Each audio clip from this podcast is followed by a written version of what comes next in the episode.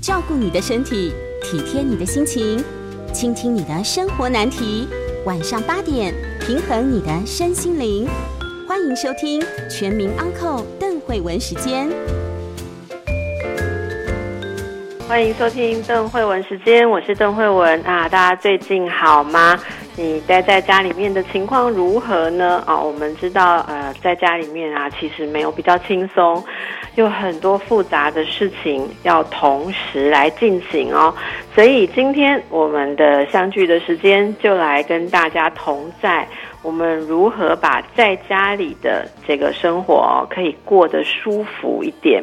首先，我这边也收到很多的听众朋友询问说，可不可以谈一谈这个居家生活，特别是孩子在家里面啊，在家里面学习的时候，为什么总是有那种压力爆棚，没有办法喘息呢？那我觉得，我们看，但每个人有很每个人的状况。可是很多人其实是觉得这个环境永远都是在混乱的状态，这会大幅度的影响我们的心情。所以今天我们就来跟大家从居家的空间啊开始来讨论。有了实体的空间，你才可以有好的心理空间。我们今天请到的来宾是生活规划整理师刘雨桐啊，刘雨桐，刘刘整理师，雨桐你好。Hello，邓医师，各位听众朋友，大家好，我是雨桐。雨桐今天啊，跟我们讲你专长的哦，竟然有这种东西，真是太棒了，叫做亲子 整理术。哎，我们不是追在小朋友后面玩他一整天，像我们家小朋友现在每天在家里，你知道他从八点半开始一通啊一通啊的要搬他的东西出来玩出来做，然后还有学习，然后老师也好认真哦，他们要配合老师呃教他们的事情，可能要做点美劳哈，然后吃完饭啊，早餐一拖还没有收，弄完怎么又。午餐，然后下午又弄点心，然后家里就这样一拖一拖的，然后都是自己在整理耶。那如果整理不好的话哦，哎，老公回家的时候，那个好，或者老公从工作室走出来的时候，就会遇到老婆怎么这么乱，脸也很需要整理，脸也这样，结果竟然看到雨桐说亲子整理术，哎，亲子收纳，把收纳变成不要说打发时间好了哈。就是说，让我们的时间变得更有教育意义的一个动作，而且又可以把东西收好。那我们如果 work from home 两个礼拜，家里就整洁了两个礼拜，真的太棒了。来请教一下雨桐，真的有这么好的事情吗？因为我觉得这个事情是可以真的可以训练的。那那个亲子整理、亲子收纳这件事情，其实还是要从大人本身开始做起，然后让我们一起就是引导小朋友这样子。因为其实很多的小朋友他们没有办法整理，那或者是说像最近我们大家在家里面要一边带小孩。还有一边要顾非常多的家务，手边还有非常多的工作，这时候就是非常好的一个时机，可以训练小朋友他们就是增强自己的自理能力。是是，那亲子收纳跟我们一般大人的整理收纳是一样，还是有什么特别？我们可以直接叫他说：“哎，像妈妈收东西的方法，你来收，可以这样吗？”其实基本上，在我如果说建议大家开始动手整理的流程，我觉得基本上是大同小异的，大人跟小孩之间，只是说因为小朋友他们比较呃跟大人比较大的区分是在于说，他们我们也必须要配合小朋友他们身心发展的程度，然后来去调整一些做法。那像例如说小朋友的身高好了，我觉得这个就是最大的考量。因为其实我们大人常常会把习惯使用的东西放在适合我们的高度上，对，可能超过一百五十公分、一百六以上，甚至更高。可是这时候，如果小朋友需要这个东西的话，他是不是就会一直在烦你？妈妈帮我拿，妈妈我拿不到，妈妈我要吃饼干，对，就是就要一直想办法，就是弄帮他，然后帮他拿东西，帮他收东西。所以其实就是在考量整理跟收纳的时候，对于小朋友来说，我觉得首先身高就是一个最主要，大家可以。先去调整的方向，那有没有一个计算的方法？嗯，例如说，诶，这是有一个计算的公式，是像不管是大人小朋友，大家都可以考量到这个问题。就是例如说，你在做一些呃收喂呃物品的定位的时候，或者是你在考量新家的装潢之类，大家会不会想说我们要去怎么分配物品要放在哪个地方嘛？那像身高的这个计算方式，就是大家听众朋友也可以乘乘看，身高乘以一点三的话，就是你垫脚尖，然后你的手。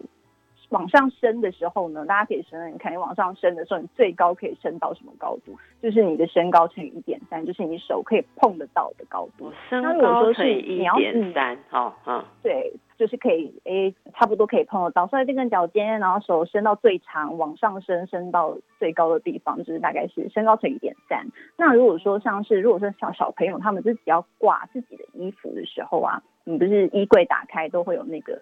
就是吊起来的那个地方嘛，那像大家就可以呃去乘以一点二，就是身高乘以一点二，就是可以挂得到的高度。那几岁的小朋友可以开始让他有这个自理的习惯呢？我觉得自理的习惯，因为一像我们自己过来人的话，我都觉得说一到三岁的时候啊，大人就先放过自己，就是先大人自己轻松为主，就不用给自己这么大压力。说我你的意思讲白一点，就是一到三岁就让家里乱就好了。我觉得就是大家就放宽心吧，就这样尽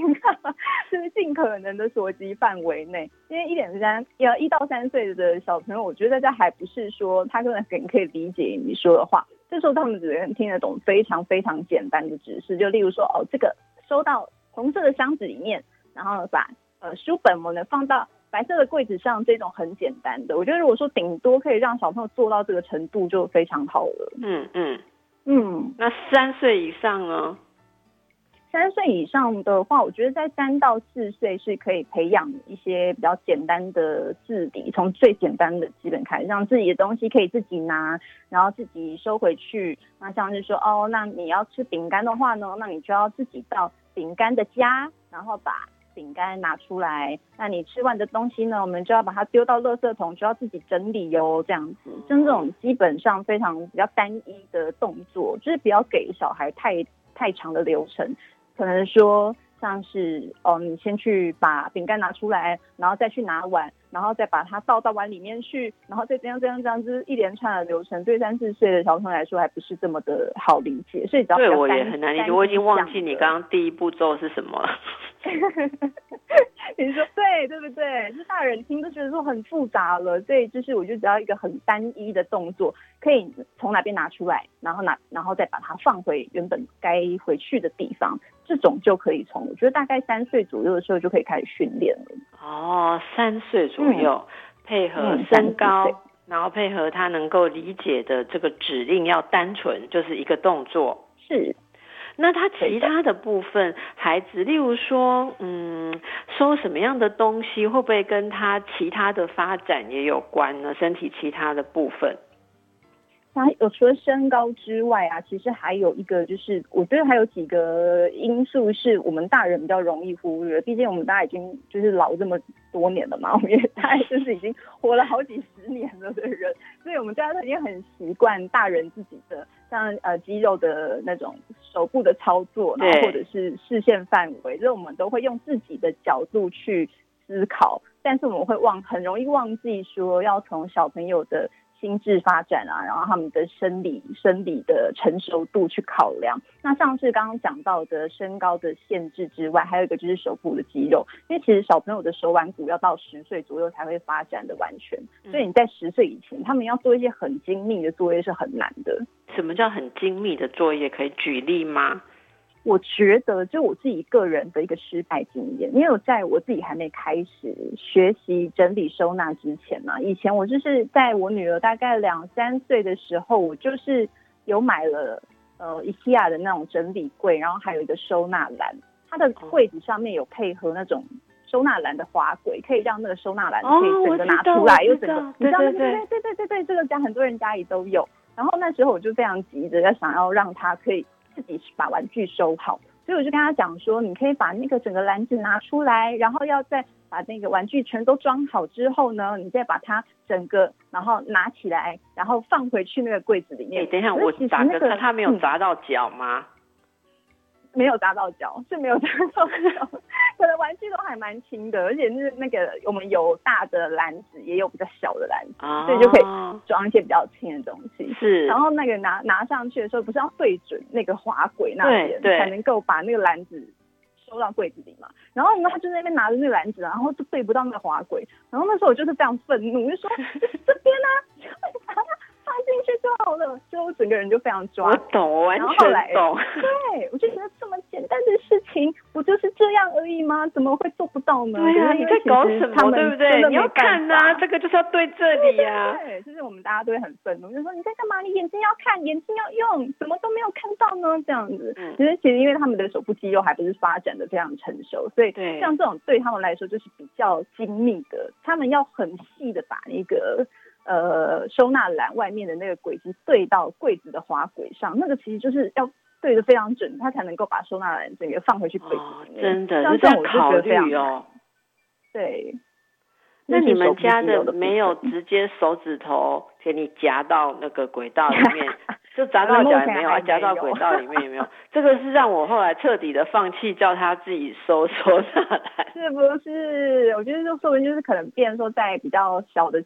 呃，还在比较那种幼幼的年龄的时候，可能就还是要爸爸妈妈跟小朋友一起收，然后就他在旁边协助他，然后可能他们拿不太动的东西，或者是要比较精密的，像我们刚刚讲说收纳篮要对到那个花柜里面去的那种作作业，就是可能在旁边协助他们。在这个阶段，我觉得就是主要让他们有个概念，说哦，东西是要有该回去的地方的，玩具是有他们的家的，这样子就可以了。是让他感觉有东西有归位的概念啊，哦，对。那那个老师，你有提到说，那个光是眼睛，这刚刚讲的身高啦、手的肌肉，可能稍加提醒，家长比较容易想象嘛，哈。我觉得你讲到另外一点。眼睛看东西，视力这件事，大人很容易忽略。小孩子看到的事情跟我们不一样，这怎么回事？对，这个真，这个真的也非常容易忽略。因为像视力的部分来说，像小朋友要大大概要到五六岁，他们的视力才会跟大人一样差不多清楚。五六岁，就像小宝宝，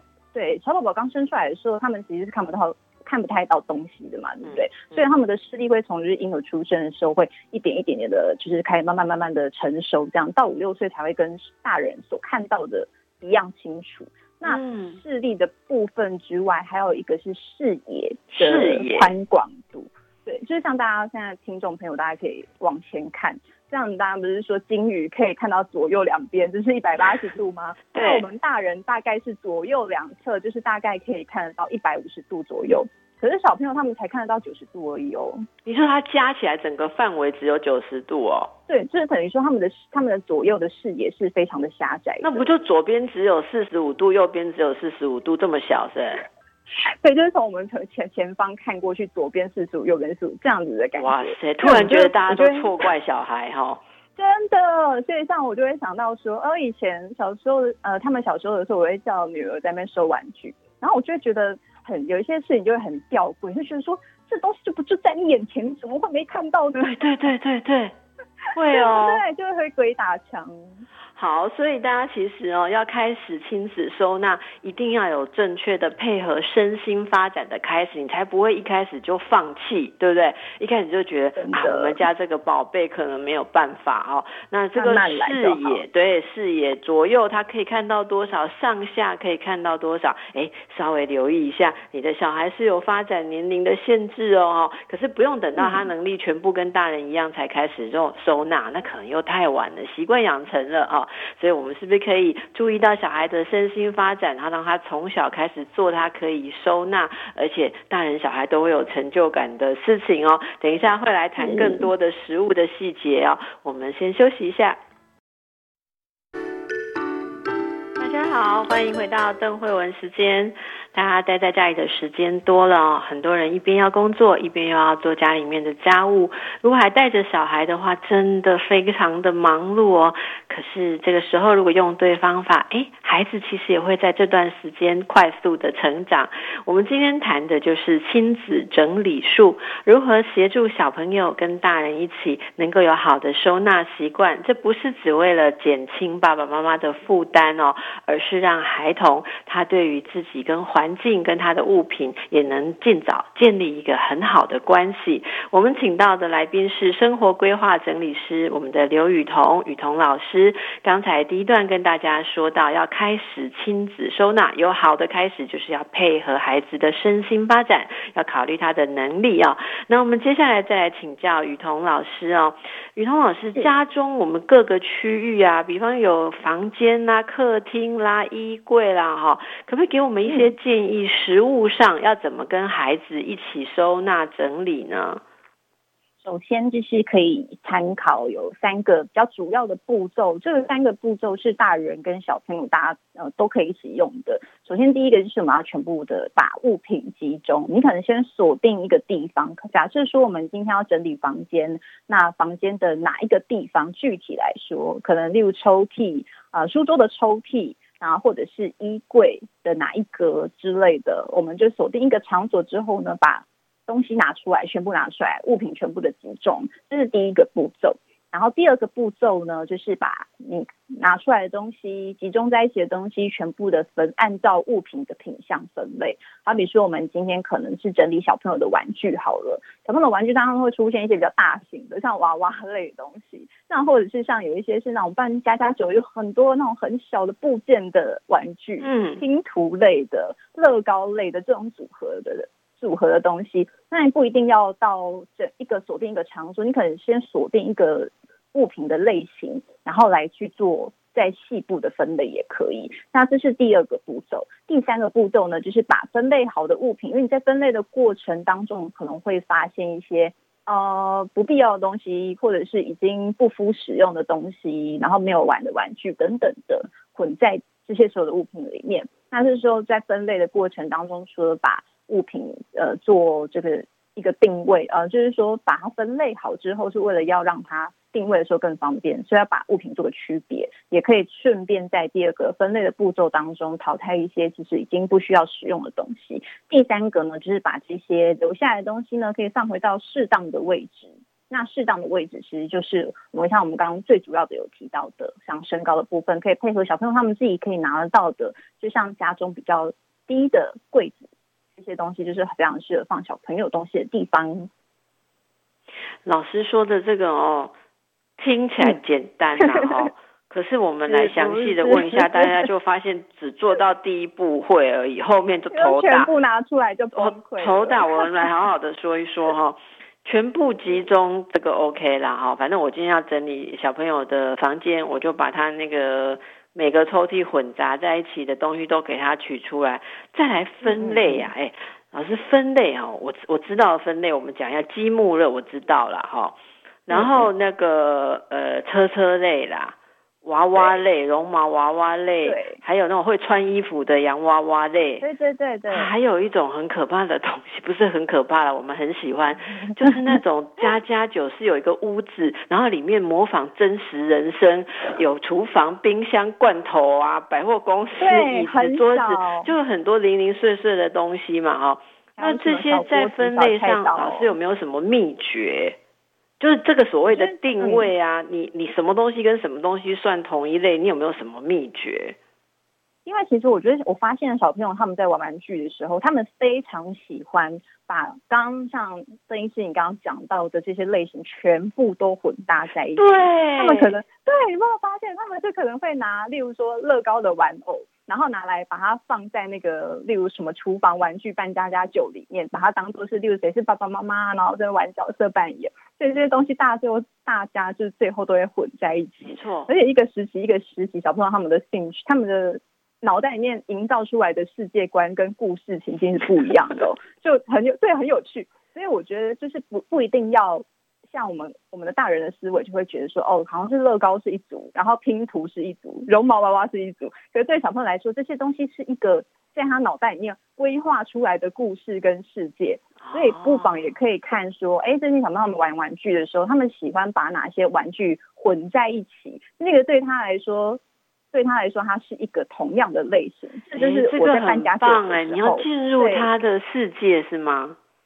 对，让他有自己的类别。他现在。嗯，他现在他自己去足够出来一个世界观，一个故事的情境，可能他会用呃，例如宝可梦的小玩呃，宝可梦的小公仔，然后什么谁是谁的宠物啊，谁是爸爸妈妈，然后就跟加加酒还有跟乐高拼出来的城堡就混在一起。嗯，那这些对他来说就是同一个类别，就是他最近正在构筑的世界。这样子，我觉得这些东西不一定要照大人的分法，让他们觉得说这些东西混在一起，那给他们一个篮子、一个箱子、一个抽屉，这样子就把它全部丢进去。其实这样就很简单，就可以分类好。对他来说，这就是一个大分类。哇，这很重要。其实这个光是给他这个箱子，这就非常的重要哈。因为小孩子他收的那个方式不一样。那除了这个身心发展之外啊，我们再放到适当的位置，我觉得这个“适当”两个字好像也很有学问呢。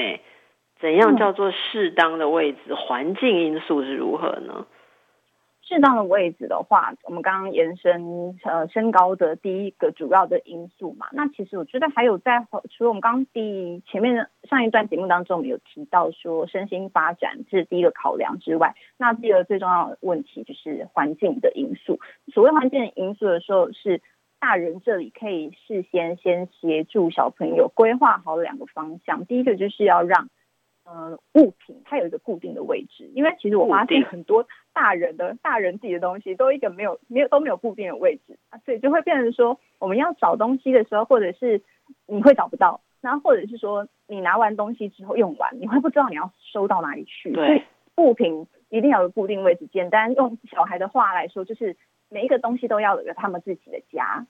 就一定要有他们可以回去的家，就像我们呃，我们也要回到爸爸妈妈的身边，我们跟爸爸妈妈要一起回家一样的感觉，让一定要有一个固定的位置。所以这个固定的位置不一定要分得非常的细，好比说，如果说柜子呃一整个大的柜子来说好了，可以规划比较下层的位置是给小朋友使用，在这个下层的位置当中，你可能有抽屉，那或者是给他有篮子，你可以装起来，这些东西对他来说就是固定位置，在。玩具在这个柜子里，在 A 柜子里面，那书在 B 柜子里面，然后什么什么东西在 C 柜子里面，然后都是属于比较矮的这些地方，让他们可以知道说我什么东西固定要收哪里去，这是第一个固定位置。OK。所以如果说对啊，大人如果给小孩太高的地方的话呢，他们就会很难收回去。所以第一个一定要有一个固定的位置嘛。那第二个也是蛮重要，就是动线要简化。简单来说。在哪里用的东西，你就放在，你就收在哪里。因为像我们小朋友不是很容易，大家会规划儿童房吗？嗯，然后你会发现说，就很多爸妈都会发现说，哎，其实小朋友他们超不喜欢。在他们自己的儿童房睡觉，或者是他们不喜欢他们自己儿童房里面写功课，他们都是最后就是在客厅里面玩玩具啊，或者是就是吃饭啊，然后写功课全部都在客厅里面。那你在客厅里面常常会玩的玩具、看的书，然后或者是写字、写功课的时候你会用到的一些文具，其实就可以针对他最常从事这些活动的空间规划一个。呃，规划一个地方，让他们收这些地，收这些他们自己的物品。所以，如果说是你在客厅玩玩这些玩具，你却还要收回去儿童房的话，对小孩来说，这个路线就太遥远了，所以就会变成说他们很难收得回去。嗯，就在哪边用就在哪，就收在哪边这样子。是是哦，这真的非常重要。那大人本来说在客厅的东西，可以拿去收在儿童房嘛？阿伯那也坑很多。我觉得也可以，或者是我们网上收，所以就会变成说整个家庭的收纳，大人小孩就是在整理小孩的时候，你也会发现，大人自己会发现说，哎，其实我有些东西也可以做调整。然后你会发现说，哎，你整理收纳，好像收了一个东西之后啊，你就会开始慢慢慢慢慢连家里面其他的东西跟其他的地方都一直开始收，就是一种。一呃牵一发动全身的感觉，所以其实就是很难很你很难只收一个地方整理一个地方，一定是整体会大家会慢慢的去优化全部的大空间。哎，所以老师我偷问一下，所以你们家的小朋友现在都很会自主收纳？它基本上我看一下哦，我转头，我现在转头过去看它的位置，因为我就是会我自己个人也是对整理的整洁度比较要求稍微高一点点的人，可是我又不希望说一直在那边就是每天都像疯婆子一样说赶快做好之类的，所以我就会觉得说哦，给他一些我觉得我看不到的地方，就是你关起来之后，我就觉得你那那些区域，我就是让你自己去整理，因为像电，我就是规划我家电视柜。底下就是都让他去放他的玩具，那他会在在那个电视柜底下的抽屉里面，然后再用一些分呃收纳盒，就是把他的东西做分类。可是当然就是他会一有东西他就什么都塞进去，什么都塞进去，那就是偶尔就是会跟他一起拿出来整理，这样一起陪他整理。但如果说至于就是说，我觉得大人还是不要，就是尽量还是可以有一个也。说是逃避的心态也好，就是至少你看不到，你就不会觉得那么烦。是是，就是说整理给小孩的空间啊，可以就是至少说以自己看不到为主，或者是说你那个地方给他，然后你就不要去管他了。或者是在这个后面我都不管你。那这个门后面是归你管，哎，这个给小孩一点自主的空间哦。好，那我们让给大家休息时间，环顾一下你家里的环境。刚刚讲的这些很实用的原则，有哪一些你做到？哪一些你刚好是相反，造成家里很大的困扰呢？我们赶快先让大家检查一下，待会儿再回来。回到邓慧文时间，我们继续和生活规划整理师刘雨桐、雨桐老师来谈亲子整理术哦。好，刚才已经告诉大家了，我们看一下自己的环境啊，小孩的身心发展，他现在适合可以怎么样的收纳？还有呢，这个取出分类。定位啊，这很好记哦。取出、分类、定位自己的收纳也要这样做。接下来我们来聊聊一些食物啊，更挑战性的状况啦。雨桐老师，这个你有提到说，刚刚说一到三岁以减少大人的压力为主，对不对？然后你刚刚说三四岁开始培养他简单的一个箱子丢一丢哈，同一类丢进去。那更大一点呢？五六岁要干嘛了？我觉得五六岁就是一个非常精华的时间呢，因为在五我自己的心路历程，像我现在女儿七岁，其实国小一年级，她在五六岁大概是呃幼稚园大班左右开始，他们的学习能力真的就是会一下子突飞猛进，所以我觉得五六岁是一个非常培很好培养自理能力，而且他们在这个时期当中就可以开始进行非常多比较复杂的。动作就是可能他是要需要一个动线跟 SOP 的，好比说去呃浴室的时候，早上起来要去浴室，然后刷牙，刷完牙洗脸，洗完脸之后要换衣服，这些比较呃多步骤性的动作，他们已经可以养成这样子的习惯。嗯，所以在这个时期间当中啊，觉得是像大家嗯最近疫情，所以我们出门的时候不是都要戴口罩嘛？然后还有就是小朋友出门的时候，他们有呃他们的话。学学校应该要穿袜子，所以像这种袜子啊，那种还有就是口罩这种，如果说你在放在房间或离门口太远地方的时候，你就会容易忘记。忘记之后，你可能有时候鞋子都穿好了，然后你还要回去房间拿，或者是比较回到客厅拿，那你觉得这个人很麻烦。所以像这个时候啊。嗯，大家可以想一下，说平常小孩他的早上起床，或是一些在家里面进比较常进行的生活的动线跟轨迹是什么？可能他们会先走到哪里做什么动作，再走到哪里做什么动作，把这些地方所需要的物品放在这个动线上面，这样子，所以让这时候就可以让他们清楚说物品的固定位置。然后，例如说我们口罩的时候，出门一定要戴口罩。所以我们的口罩就放在玄关的地方，然后让他们自己清楚知道说，哦，这个口罩我们就是放在玄关，放玄关，那就是要用的话就是在这里拿，可以让他们到自己所需要的地方去拿取这些物品，然后用完的时候就是物归原位。所以就像可以观察一些，像小朋友到底哪一些地方没有办法很确实的做到，什么东西收不回去呢？没有办法物归原位的原因是什么？大多都是因为可能，例如说太遥远了，然后收的地方可能原本就已经很乱了，那太复杂了，太高了，所以就是把这些物品的地方放置物品的地方更明确一点，让他们就可以在。他们的生活的动线上面去很好的取的东西，然后物归原位。我觉得真的真的很棒，而且很用心。这听老师讲完，我我现在很想直节目直接结束掉，开始去调整一下我们家的动线。我觉得爸妈要有心呐，对不对？刚才老师讲的，你要有心，想要让他自己可以自理。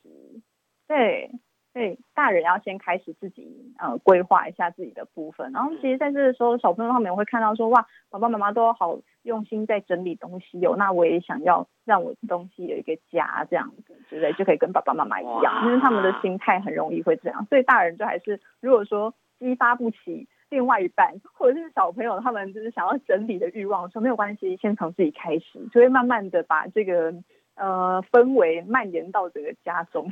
蔓延哈。我们现在来，听众朋友，你知道要问你什么吗？哈，听众朋友说，五六岁以前都还很好哄，很好骗，嗯，就跟他说好棒棒，他就会收哈。我们家的青少年了，怎么办？青少年哦，青少年不收拾，整个房间跟猪窝一样。你要进去收他，他还说你侵犯他的隐私，怎么办？我懂，好像可以想象哎。可是我说像我自己以前，因为我们家小朋友还没有长到青少年的阶段。可是我觉得青少年的阶段，以前就算我自己我不整理我的房间，好像就也不会怎么样哎。因为我觉得很多大多的爸妈要先放过自己。你因为你其实大大家都因为会问这个问题的话是爸妈嘛，就觉得啊青少年自己不整理自己房间怎么办呢？可是就是爸妈要先问自己说，你为什么会看不惯你的小孩的房间？你的小孩的房间有侵犯到你吗？其实没有，因为通常都是自己。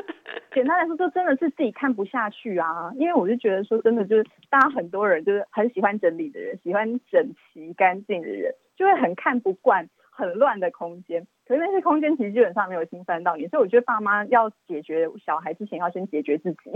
先解决自己的心情哈，对，要有强迫这样，就是对，是他自己的空间，他或许他有喜欢的，就是方式。那如果说你真的很要求，就是一定要到你自己的整齐的标准、干净的标准的话，那我们就先从自己。可以控制的范围内，妈妈或爸爸自己的私人空间开始做起，作为小孩看，然后开始就是让公共空间变得更好。小孩子去看久之后，他们自己也会去模仿，或者是觉得说，哎，这样子感觉好像不错，那不然我也来整理好了。就是真的，就是如果说你在看不惯别人的呃，就是整理的态度或者是方式的时候，你就要自己先。呃，先做给对方看，这样对方也才会知道啊。哎，那我们帮爸爸妈妈问一下好不好？哈，如果说这个小孩赖皮不整理，然后他顶你说，爸爸的东西也是随便都放在客厅啊。哇，然后你又没有办法收拾爸爸，因为称赞爸爸也没有用，诱导他也没有用。哎，哎，其实我我今天没有想到曾医生问我这个问题耶，因为我觉得其实就是爸爸比小孩还要难解决，你知道吗？爸爸就是一个很顽固的小孩啊。那怎么办？因为我我真的是帮大家问啊，哈，就是嗯，因因为因为很多人有有时候真的我们也不要都性别歧视，都说是爸爸，有的家庭是爸爸很整洁哈，然后妈妈很很喜欢收纳很多东西，你知道妈妈常常会觉得这个东西可能过一阵子会有用，我不知道你有没有这个魔咒。我我其实常觉得遇到我遇到的状况，其实蛮多人大家都会觉得物品通常会多的话，或者是家中容易乱的话，一定是比较容易直接的原因是东西真的太多嘛。对。那其实这些东西太多的话，哇，这又是另又我觉得这个又可以另外再开一集来讲物品多的这个问题。就是你要是想说那。我物品我现在有真的需要用到这么多吗？那可是刚刚听众的问题应该是提到说，那如果说是家中是大人，另外对另外一个另外一些大人不整理怎么办？整理的话，那我想这边也是想要，我想要提供给大家一些方式，因为其实我觉得目前我比较常遇到的状况，我也是有听到，就是我的学员。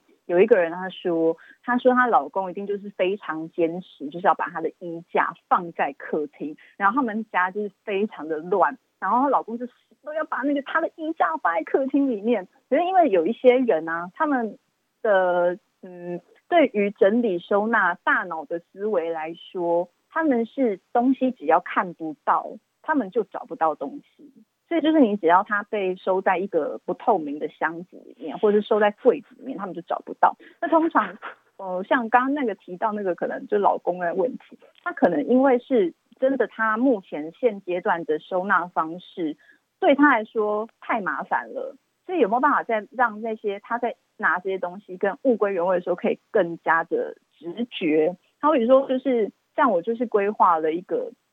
一个玄关的区域给我老公用，因为他就是呃回来的时候，他的我之前有发现他的手。机跟钱包、钥匙，他非常喜欢放在厨房的吧台上面，因为那是离家门口进来最近的地方。所以我就规划了很多人家里面的情况啊，是不是？就是，所以你要在玄关门一进来的地方呢，你要开始做你随手放东西这件事情之前，就营造一个让他更好放的地方给他。所以我就用了一个在玄关的门后，就是门打开关起来的时候，在门后面有一个。呃，也一个在墙，我就贴了一个一个架子在墙上，然后那个墙那个架子上面就是有非常多的挂钩，然后他可以放他的钱包，放他的就是第一台车的钥匙，第二台车的钥匙，然后还有他家的钥匙，就是他都可以全都放在那边。所以他就说，他就再也没有把就是他会随手放的像钱包、钥匙、手机直接放在吧台上。所以你要营造一个就是对他来说更简单、更直觉、顺手的方式。这样，在他要开始做随手放的这个动作之前，就先制止。所以结果还是要把那个大人教好就是了嘛，哈。我觉得我我真的觉得大人比小孩难教非常非常多，所以真的要先把自己，就是无论是自己家人的问题，然后或者是呃另外一半的问题、小孩的问题，我觉得大家就要先放宽心，然后并且从自身开始，你会比较放呃舒服。至少对，至少在自己能够掌握的私人空间当中，你有在这个家中属于自己舒服的空间。别人别的其他家子成呃其他的家庭成员看在眼里的时候，其实也会潜移默化的被影响，然后想要跟你更好。嗯，我其实觉得刚才雨桐老师呃虽然带带过，但是有一个我我我听了觉得很有启发的点，就是。为什么你会看小孩子的房间不顺眼嘛？哈，我觉得其实很多的家庭里面，如果能像老师您提到的，有这个私人空间跟公共空间的区分，很多事情会比较容易有层次。就是说，你自己的范围里面，你自己爱乱乱，那么你不觉得不舒服？你妈，你你爱到你自己哈，但是我不可以不去干涉你。对比较大的孩子。可是我觉得，我们是不是很多的家庭里面，呃，比方说很多妈妈她没有私人空间呐，嗯。然后他他就只能在客厅的一角，想要看个书啊，对不对？听一下我们的节目，用一下 iPad，椅子上面坐下去，坐到大儿子的东西，起来茶几上是女儿的东西，老公的东西，他没有自己的私人空间，他当然就是要开每一个门去看每个私人空间，觉得有点不爽这样子。哎，好像真的会这样哎。好，所以我们是不是真的雨桐老师说的很重要的，爸妈先。照顾好自己，好让自己舒服，然后你家里面开始大家有一个好的习惯，互相尊重这个公共空间，把好的习惯从公共空间带回到个人自己的房间。哎，我觉得这个是让我们可以很有层次的开始亲子整理术哦。好，再让大家休息一下。好，这里是邓慧文时间。今天非常感谢我们的生活规划整理师刘雨桐刘老师，啊，非常细微哦，而且用自己家里面实物有效的例子来教大家怎么样做好亲子整理术哦，怎么样让你家里面的家人都可以被带动哦。那么有没有呃老师遇到的例子里面觉得比较困难的呢？有没有是例如小孩耍赖啦哦，或者发生什么样子收纳上的冲突？有见过吗？小孩耍赖，这真的是蛮容易见的，应该大家 都会有吧。还有就是，我觉得是大呃，这时候我觉得是要避免一个，首先是大人这边要先避免一个下指令的方式，就是大人很容易会因为看到小孩不整理，然后你的情绪就上来了，然后你就是说你为什么不整理？你到底在干嘛？这种东西，这种就是这种比较。表达自己的情绪的，主要是以表达情绪为主的话嘛。可是如果说我们，如果我们大人啊，我就是说，邓医师你在干嘛？邓医师你为什么不整理？邓医师应该就知道说，哦，我我其实是在希望你可以整理嘛。可是对小孩来说，他们是听不懂这种指令的。我也听不懂哎，我会觉得你就是讨厌我，你就对我不满，不喜欢我。对，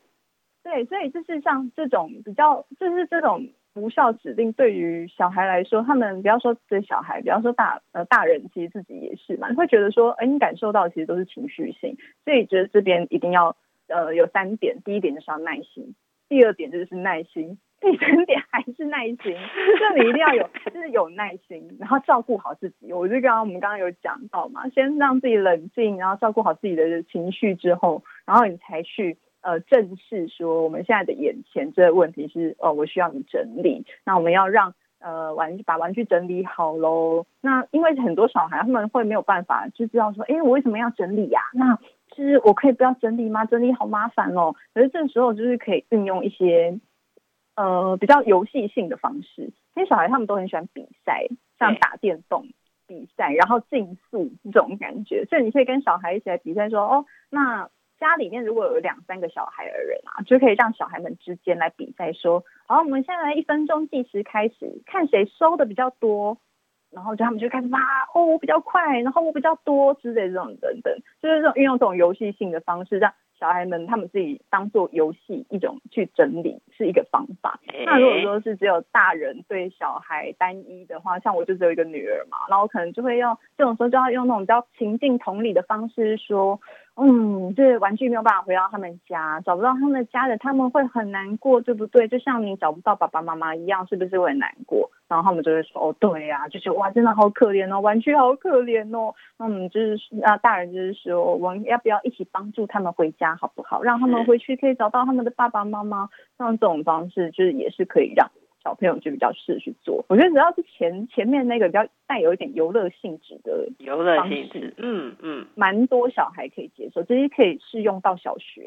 嗯，适用到小学，然后老师为什么 笑起来？小小学以后就看各自的造化。我目前就是只自己个人经验，就是直到小学部分。不是，我觉得，我觉得如果照您这样说的话，养成好的习惯，小学以后他应该就自己啊，自己有这个习惯的，对不对？嗯嗯。这主要是说，在比较小的时候，就是让他们有个概念，说哦，其实整理是会让家里比较舒服的，然后可以有一种莫莫名其妙让自己身体有一个反应机制，是说哦，东西是需要整理的这样子。是是，嗯，你我我我觉得你刚刚讲的那个无效指令哦，是当头棒喝，有时候我们都不知道，没有想到我们讲的那个是无效指令。那有效的这个赞美，有效的怎么讲？应该说促进他们更想做这件事的，会是什么样的语言呢？就较具体的形容出小孩他做的事情，那很可能例如说，嗯啊，首先在讲这件事情之前，我们就讲到说，其实小孩有一个很重要可以运用的就是成就感，因为其实小孩蛮需要知道自己是可以跟大人一样厉害的，所以就是像像他们都很喜欢，呃，像模仿爸爸妈妈的动作、说话的方式，那他们也会憧憬说自己希望可以变跟大人、跟爸爸妈妈一样厉害、一样棒。所以，这个就要让他让小孩知道，说他们因为某个举动是真的可以大幅减少爸爸妈妈的负担，就是他们真的派得上用场，然后让我们就会得到成就感，然后因此会想要帮忙更多。像我女儿就会莫名其妙想要帮我一些就是微不足道的忙，可能她就说：“妈妈，我想要帮你拿东西，我想要帮你收什么什么。”然后我就觉得说，因为我自己收比较快，可是我就要忍耐啊，就不能告诉说没关系，我自己来就好了，这样我比较快。我就会说哇，好谢谢你帮我收东西哦，还有谢谢你帮我拿东西，我觉得你真的帮了我好大的忙哦。要然后因为你帮我拿东西，或者是哦，因为你自己把玩具收好了也好棒哦。就是你要把那个呃，他们做了什么之类的，即使再微不足道，就要把把就要把它讲出来，重复一次，告诉对方说哦，这个东西我觉得很，你做的这件事情，我真的觉得超棒的。让他觉得说哇，原来我是做这件事情，你会觉得很棒。原来我是对爸爸妈妈是有帮助的，他们之后就会自己去不再次的重复这个动作。嗯嗯，你刚刚讲这个，你知道我我听了有种莫名的激动。为什么？哇，你刚刚在用那个语气在讲说哇，你帮我说帮我好棒，说我突然觉得我好想为你做点什么。好想听到那样的语气跟人说话。我想小孩子也都是一样，真的。我是就是妈妈要把呃，不是妈，不只是妈妈啦，大人都要把自己演技拿出来，说哇塞，天哪，你真的帮我好大的忙哦，这样子就是他们会说说哇，一定大家要把这一段反复播放，你要讲到像老师这样真心真意的，让人有觉得这个受到 鼓动，有成就感，对不对？